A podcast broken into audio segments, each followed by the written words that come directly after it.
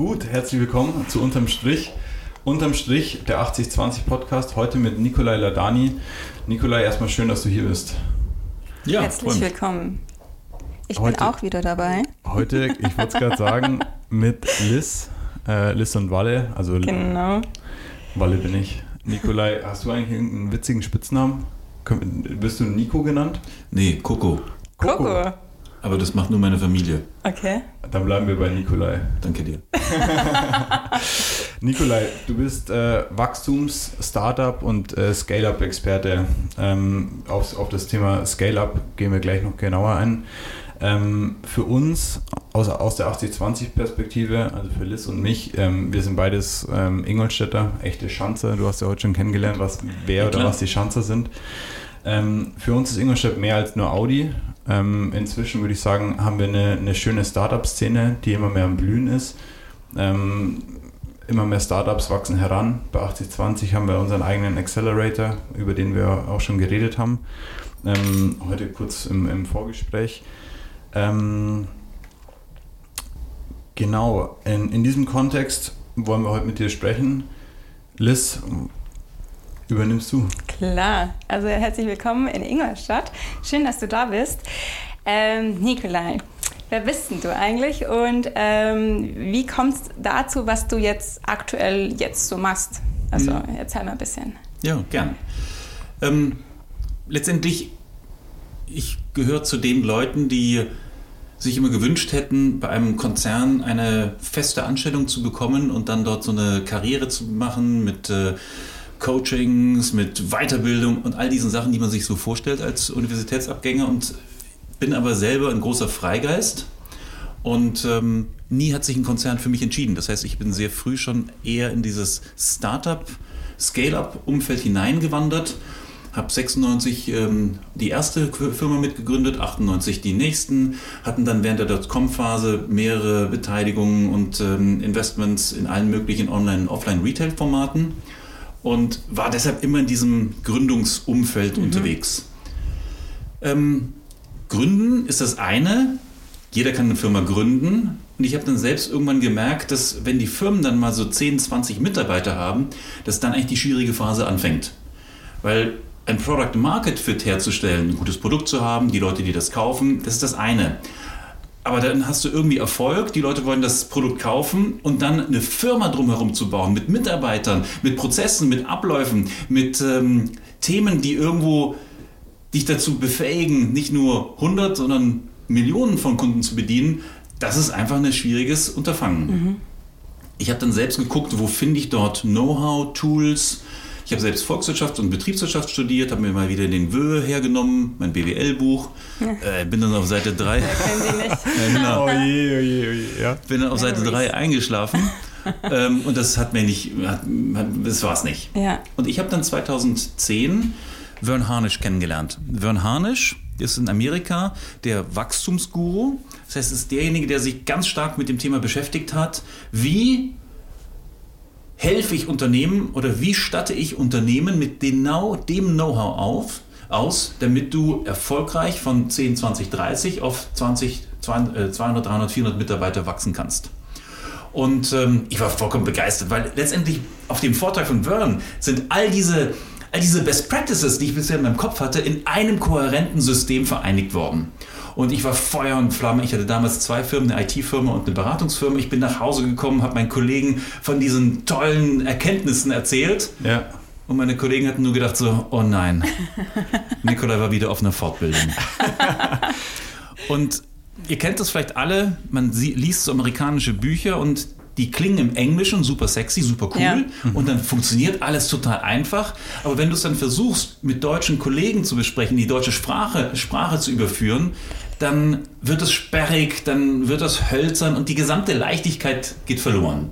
Und wir haben dann angefangen, die Tools mehr und mehr ins Deutsche nicht nur zu übersetzen, sondern mhm. auch zu übertragen, ja. anzupassen, zu testen. Wie, wie muss das eigentlich klingen? Wie muss eigentlich der, der Prozess im deutschen Kontext angepasst werden? Zum Beispiel die Amerikaner ähm, sind wahnsinnig KPI-orientiert. Mhm. Da fängt aber die KPI-Orientierung schon in der Schule an. Mhm. Das heißt, in der Schule ist es ganz normal, wenn du der Beste in deiner Klasse warst, dass dir auch Ehre gebührt. Ja. In unserem deutschen Kontext ist es ja genau der Gegenteil der Fall. Wenn du extrem gut bist in der Schule, ist es eher die Aufforderung, dass du den weniger Guten hilfst und dich zurücknimmst. Das heißt, all dieses KPI-getriebene konnten wir nicht eins zu eins übernehmen und wenn, dann mussten wir es in der Implementierung später im, äh, reinbringen. Und äh, das waren so Kleinigkeiten. Und am Ende ist dann das erste Buch daraus gemündet. Das ist die, äh, das Buch Scale, äh, nee, das Buch ähm, Wachstum durch Führung, mhm. die deutsche Version der Rockefeller Habits. Da bin mhm. ich Co-Autor mit Vern Harnisch. Mhm. Das war Vern Harnischs erstes Buch. Und dann folgte darauf 2015 Scaling Up, die deutsche Version von dem ähm, amerikanischen Bestseller, wo wir die gesamte Scale-Up-Methodik an den deutschen Kulturkreis und an die deutsche europäische Sprache angepasst haben. Schön. Hervorragend. Genau. Richtig gut. Wenn du diese komplette Thematik, du hast jetzt viele Punkte angesprochen, unterm Strich irgendwo zusammenfassen müsstest, was ist Scale-Up? Wie, wie kann man Scale-Up beschreiben? Unser Scale-Up-Programm ist letztendlich der Framework, der dir hilft, all das Know-how zu bekommen, um erfolgreich von 2030 auf 100, 200, 300 Mitarbeiter zu wachsen. Und in Scale-Up gliedert ihr ja in, in vier große Bereiche. Würdest du die äh, unseren gerne. Zuhörern oder für uns auch gerne, für die Liz und mich, äh, einmal kurz erklären? Für uns ist es wichtig, dass wir jeden Unternehmer befähigen, systematisiert all diese vielfältigen Themenbereiche, die auf dich reinpurzeln als Unternehmer, zu behandeln. Und wir haben deshalb angefangen, die Vielfältigkeit der Themenbereiche auf vier Kernbereiche zu reduzieren. Das sind People, Strategy, Execution und Cash. Bei People geht es darum, sicherzustellen, dass du jeden mit Enthusiasmus erneut einstellen kannst in deiner Firma. Sobald du diese Frage, kann ich jeden mit Enthusiasmus erneut einstellen, nicht mit Ja beantworten kannst, hast du ein Zeichen, dass in dem Bereich People irgendwas nicht stimmt. Musst du arbeiten.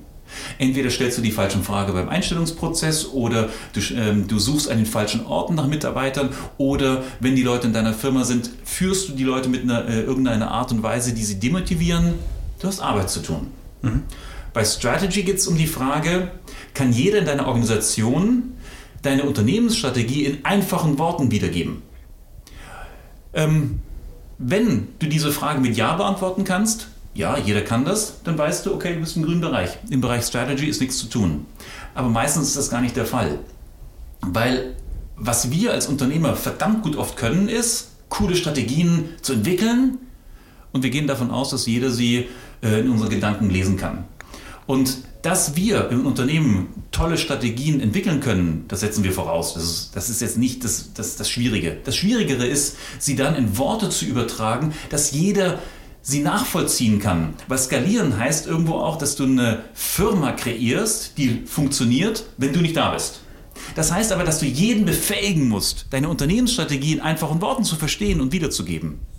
Und das ist mhm. eben der Bereich Strategy. Das heißt, wir, äh, im Bereich Strategy habt ihr eine Blaupause, wie ihr diesen sperrigen, auch diesen ja, diesen sehr breiten Begriff Strategie operationalisieren könnt, so dass ihr mit dem Team dieses Thema Strategie in einzelnen Portionen angehen könnt. Schön.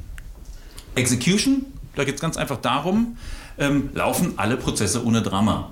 Mhm. Wenn ihr irgendwo Prozesse habt oder wenn ihr Drama in der Firma habt, dann ist es immer ein Zeichen dafür, dass irgendwo Prozess, die Execution nicht funktioniert. Drama ist solche Sachen wie, was? Morgen Podcast mit Nikolai? Das wusste ich Was? gar nicht. Oder hey, morgen Abgabe bei irgendeinem Projekt? Äh, äh, wusste ich ja gar nicht. Ungefähr so hat die Liz gestern reagiert, als ich, als ich ihr um äh, 20 Uhr geschrieben habe, dass für morgen Podcast mit Nikolai ist. Ja, genau. Super Prozess. Richtig. Execution müssen wir uns mal ein bisschen vornehmen. Richtig. Und dann der letzte Bereich ist Cash. Mhm. Und bei dem Thema Cash stellen wir uns immer die Frage, verfügen wir über ausreichend Liquidität, aus eigenen Quellen.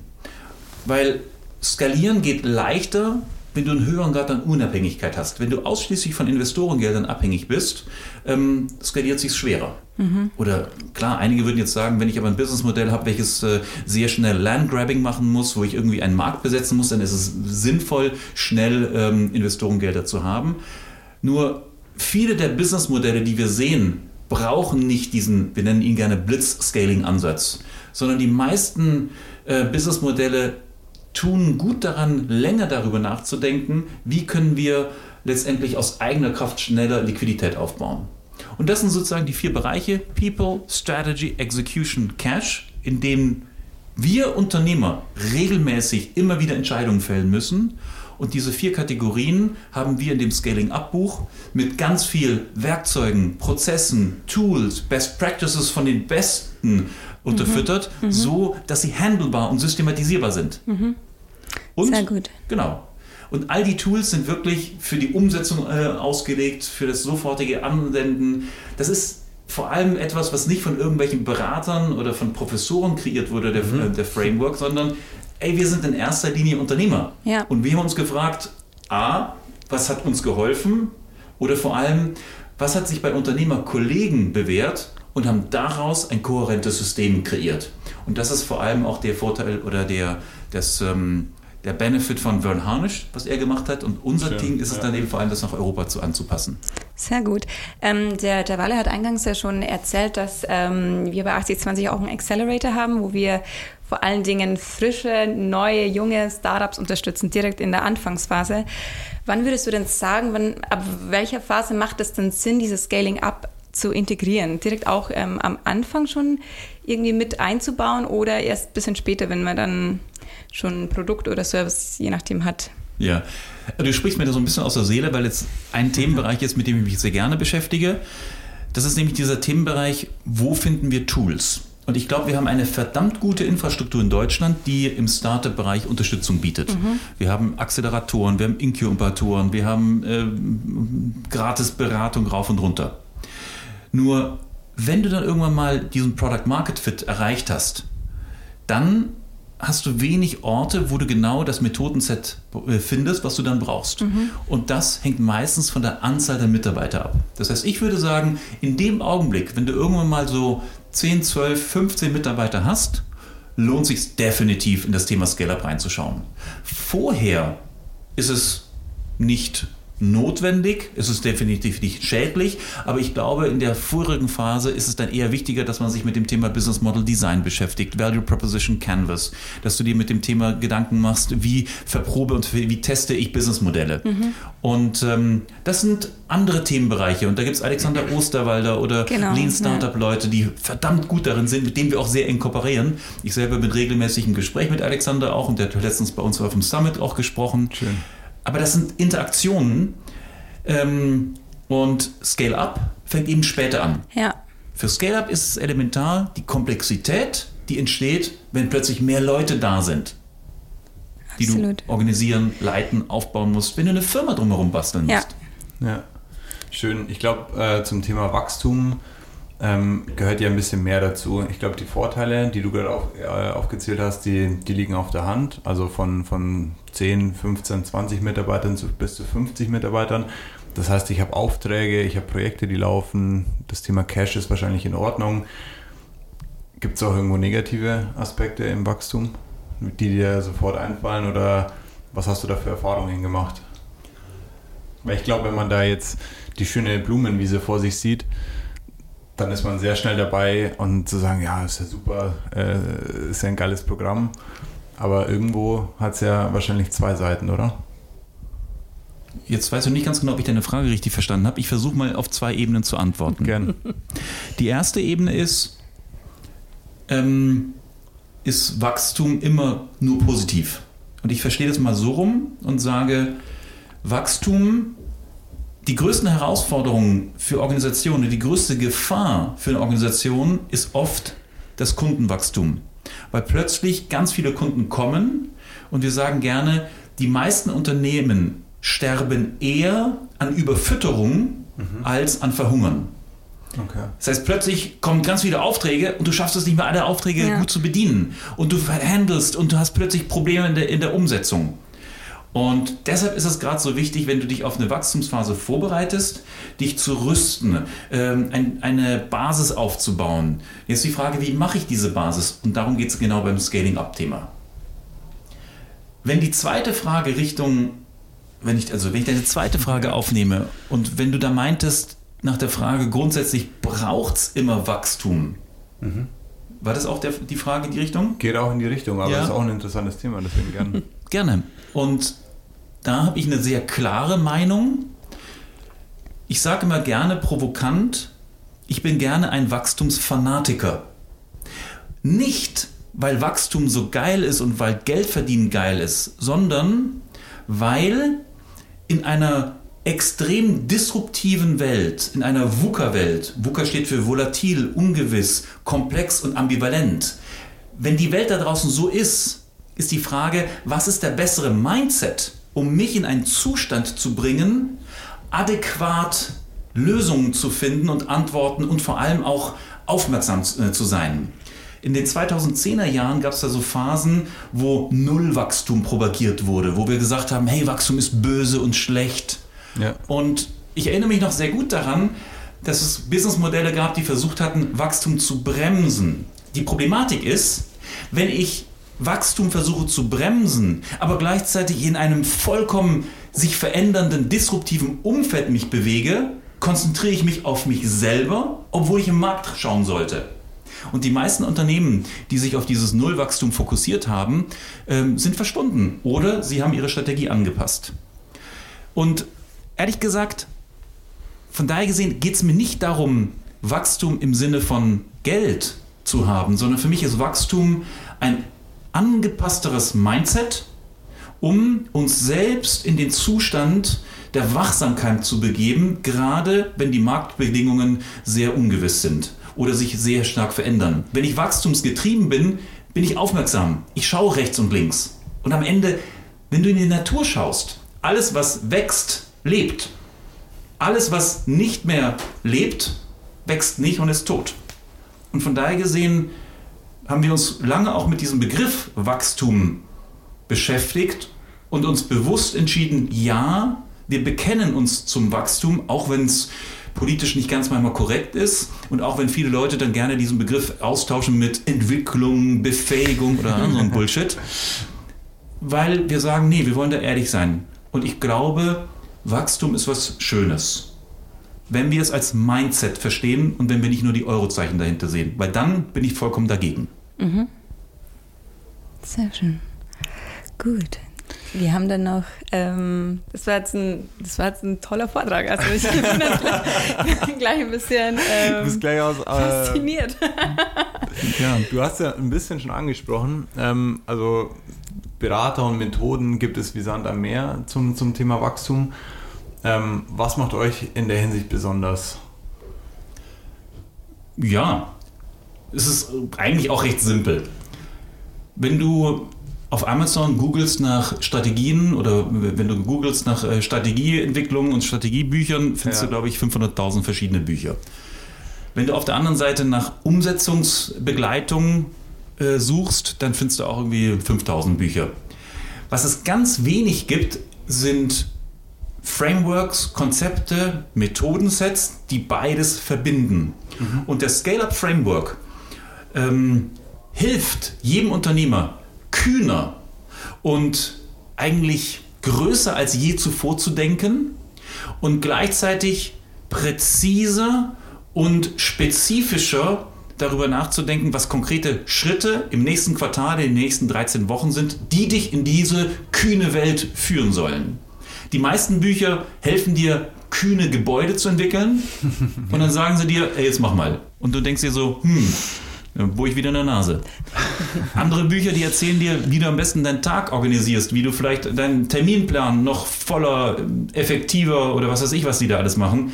Aber die bringen dich nicht in dieses ähm, konkrete, zielorientierte Denken rein. Und ich glaube, das ist, was den Scale-Up-Prozess vollkommen unterscheidet. Und zusätzlich diese Verbindung zwischen People, äh, zwischen Strategy und Execution. Zusätzlich haben wir dann noch diese Komponente People mit reingebracht, wo wir auch die Frage dann stellen, wie erkennst du, findest und entwickelst die richtigen Leute, die dich auf dem Weg zu diesem kühnen Ziel begleiten? Und wie, du, wie finanzierst du das Ganze über nach Möglichkeit eigenfinanzierte Quellen? Also mhm. wieder die, die vier Bereiche im Endeffekt. Richtig. Und mhm. auch wenn das Wort ein bisschen abgedroschen klingt, ähm, letztendlich ist das Scale-Up Framework der einzige oder die Scale-Up Methode ähm, die einzige wirkliche holistische Herangehensweise an dein Unternehmen. Ja. Und wir arbeiten mit äh, gewinnorientierten Unternehmen zusammen und genauso arbeiten wir mit Non-Profit-Unternehmen zusammen, denen wir auch helfen, auf ihren Weg zu gehen, weil es nicht darum geht, nur Profit machen zu wollen, sondern es geht einfach darum, wie kreiere ich eine nachhaltige Organisation. Schön. Ich habe äh, noch eine ähm, mehr oder weniger abschließende Frage, bevor wir noch eine kleine Überraschung für dich haben, auf die du jetzt hoffentlich nicht vorbereitet bist. ähm, Im Scale-Up-Kontext sprichst du oder sprecht ihr vom B-Hack. Ähm, der Grund, warum wir hier jetzt eigentlich zusammensitzen, ist ja eigentlich unsere Zusammenarbeit. Ähm, wir arbeiten an einer digitalen Form Mhm. von Scale-Up. Ja. Freust du dich schon drauf? Ah, total. Also ich bin mega begeistert und äh, es macht mir auch super Spaß mit euch, Schön. jeden Tag zusammenzuarbeiten. Das wollte ich jetzt genau an der Stelle hören. Ich hoffe, euch geht's auch so. Auf jeden Fall, auf jeden Fall. Ähm, und dann wäre meine Frage an der Stelle: Erstens, was ist, was ist das Bierhack? Für, wenn, wenn du da kurz äh, drauf eingehen kannst, warum ist es wichtig, sowas zu haben? Und was ist euer Bierhack? B-Hack kommt aus dem Englischen. Das wurde von Jim Collins äh, kreiert, das Wort. Das steht für Big, Hairy, Audacious Goal. Das große, schwierige, verwegene Ziel. Und Hintergrund ist, dass wir alle, wenn wir von Zielen sprechen, gerne von Vision, Mission und solchen Worten sprechen. Nur im Deutschen oder gerade für Nicht-Amerikaner ist es total schwierig, die Trennschärfe zwischen Vision und Mission herbeizuführen und vor allem sprechen die Worte nicht an uns heran. Mission hat bei uns auch gerne etwas äh, beinahe missionarisches, inhaltliches, was bei den Amerikanern überhaupt nicht der Fall ist. Das heißt, diese Wörter Vision, Mission sind auch so abgedroschen, dass jeder kotzen muss, wenn du anfängst, irgendwie deine Kollegen einzuladen und sagen, ey, wir müssen mal eine Vision machen. Also, und alles, was zu abgedroschen ist, ähm, hilft nicht bei der Skalierung oder hilft nicht beim Wachstum, weil wir die Kommunikation nicht fördern können, weil wir nicht, nicht gemeinsam eine Sprache kreieren. Und deshalb hat es sich äh, bewährt, gerade in Bezug auf solche Themen, um das langfristige Ziel ein neues Wort einzuführen, nämlich große, verwegene, kühne Ziel. Und ich mag auch das Wort verwegen, im Gegensatz zur Vision, weil die Vision ist immer etwas für mich rein von dem Wort etwas nicht erdgebundenes. Es ist sowas Schwebendes, es ist was Visionäres, es ist nichts Konkretes.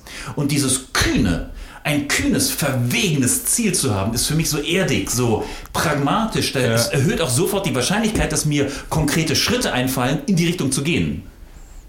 Und wesentlich ist, wenn ihr eine Firma gründet, also jetzt die Zuhörer oder, Oder wer auch auch immer. Leiter Genau. die Liste. Äh, Genau. Das ist, wir müssen am Anfang zwei Sachen festkriegen. Das erste ist, wie beim Mount Everest, wir müssen wissen, was ist eigentlich der Gipfel. Und das ist unser kühnes, verwegenes Ziel. Und das soll bitte zehn Jahre in der Zukunft sein. Und stellt euch echt was Kühnes vor. Was Verwegenes, was, was Abgefahrenes. Gib doch an der Stelle gleich mal das Beispiel von euch. Also ich glaube, Wir haben zum Beispiel für uns, haben wir bereits im Jahre 2018 das kühne Ziel formuliert, dass wir eine Million Unternehmer erreichen wollen. Und voll kühn. richtig, genau. Und das war echt ein heißer Prozess, weil im ersten Jahr, ähm, ich weiß noch, das war Ralf, mein Kompagnon, hat das Ziel ausgeschrien und äh, wir hatten damals Workshops gemacht, wo immer sechs, acht, zwölf Unternehmer dabei waren. Oder ja, vielleicht auch weniger. Und ich hatte ich glaube, ein Jahr gebraucht, um überhaupt mal dieses Wort eine Million auszusprechen. Bis wann wolltet ihr die erreichen? Ja, irgendwie 2030 oder Okay, sowas. okay. Oder 2028. Und das war, ich habe gemerkt, das war auch innerlich ein Reifungsprozess. Ich bin reingewachsen in diese Größenordnung. Aber gleichzeitig dadurch, dass wir uns dieses Ziel eine Million Unternehmer gesetzt haben, haben wir früh angefangen zu danken, wie können wir denn anders dieses erreichen? Weil das Ziel können wir nicht erreichen im, im One-on-One-Coaching. Da muss ich ja tausend Jahre alt werden. Und eine Million Leute sehen. Ah, Genau, absolut, das geht nicht. Aber nur dadurch, dass wir uns dieses Ziel gesetzt haben, hat sich unter, unser Geist, unser Mindset für andere Formate geöffnet. Wir haben uns sehr früh schon für das Thema Digitalisierung geöffnet. Wir haben uns früh für Ja. das Thema Gruppenformate geöffnet. Wir haben ge überlegt, wie können wir da breiter denken. Und ehrlich gesagt, jetzt auch in der Corona-Zeit, wir haben sehr, sehr schnell es geschafft, umzuswitchen, weil wir im Kopf schon sehr digital denken, auch wenn wir in der Interaktion physisch bleiben.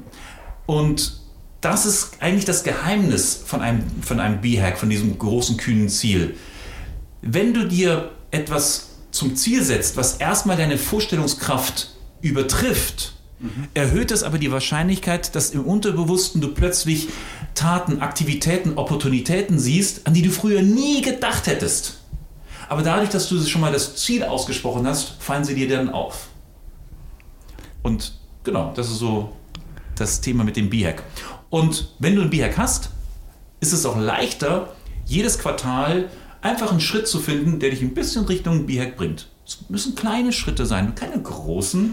Aber wenn du jedes Quartal dir eine Kleinigkeit vornimmst in Richtung B-Hack, mhm. du, dann bist du schneller da, als dir lieb ist. Schön. Hast du auch ein persönliches B-Hack?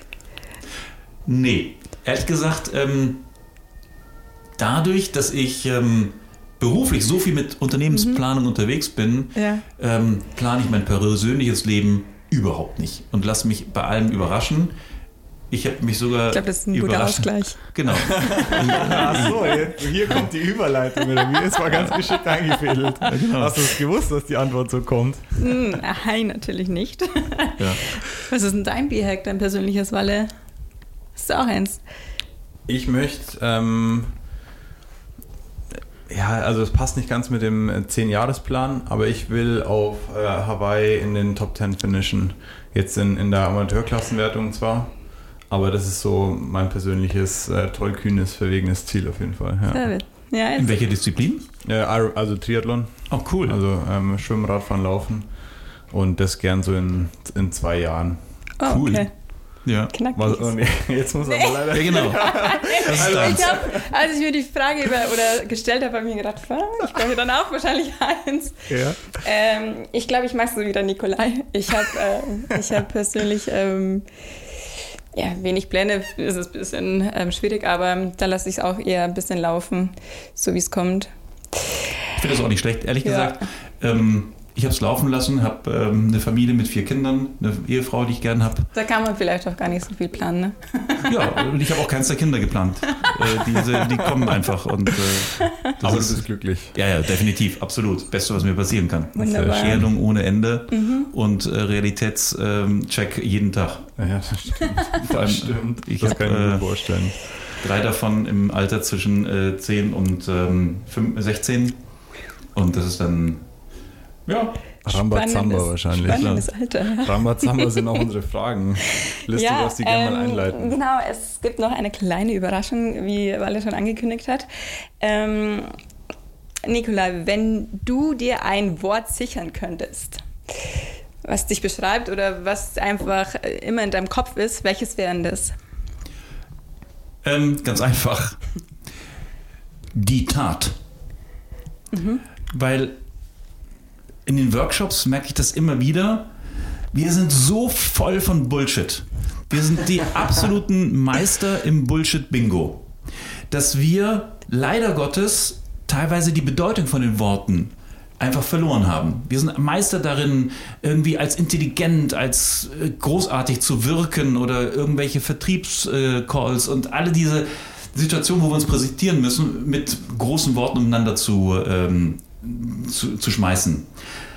Und das ist oft, wenn es darum geht, eine Firma zum Skalieren zu bringen oder eine gute Strategie zu entwickeln, ein ganz großer Hinderungsgrund. Und unsere Frage oder meine Frage ist immer wieder, ey, schon schön, dass du gerade so einen coolen Satz gesagt hast, wir wollen irgendwie der Marktführer in irgendeiner USP-Kategorie und mit einem, keine Ahnung. Und dann frage ich immer, ja, was ist die Tat? Was machst du morgen? Ja. Was ist die Tat, die du konkret machst? Dann kriege ich oft große Augen. äh, ja, ich glaube, das regelt dann Marketing und die machen das dann. Okay, was machen die denn dann konkret? Was ist denn die Tat, die du erwartest? Äh, und deshalb ist es eigentlich die Tat. Ja, ja. Deutschland ist nochmal das Land der Dichter und Denker. Ja, genau. okay, ähm, schön. Also tun und die Tat. Richtig. Das ist, ähm, das ist geschützt jetzt. ähm, und dann haben wir noch ein paar Entweder-Oder-Fragen. Also ich ähm, stelle jetzt zwei oder sage zwei Begriffe und du sagst ganz impulsiv den Begriff, der für dich zutrifft. Darfst es danach aber gerne erläutern, wieso du dich so entschieden hast. Okay. Genau, also wir starten mal. Ähm, Maus oder Elefant? Maus. Weil sie agiler ist und schneller sich bewegen kann. Und weil eine Maus auch sogar einen Elefanten erschrecken kann. Analog oder digital? Anatal. ähm, Ausnahmsweise lassen wir es durchgehen. Oh, sau schwierig. Weil, Also ich, das ist total schwierig. Da sind zwei Herzen in meiner Brust. Die eine sagt äh, analog, die andere sagt digital. Ähm, ich glaube, es gibt diese Dichotomie nicht. Es gibt nicht diese Gegensätze, weil das verschmelzt zu einem. Und ähm, ja, Manchmal ist es kein Entweder-Oder, sondern Genau. ein Und. Ähm, Lösung oder Problem? Lösung. Ähm, Pizza oder Pasta? Ah. ja, dann ähm, schon eher Pizza. Okay. Startup oder Konzern? Ja, klar, da wissen wir, da Also, wissen wir die, Frage, äh, die Antwort schon. Ja, Jetzt oder morgen? jetzt. Sehr schön. Das, das waren meine Entweder-Oder-Fragen. Obwohl morgen auch sehr attraktiv ist.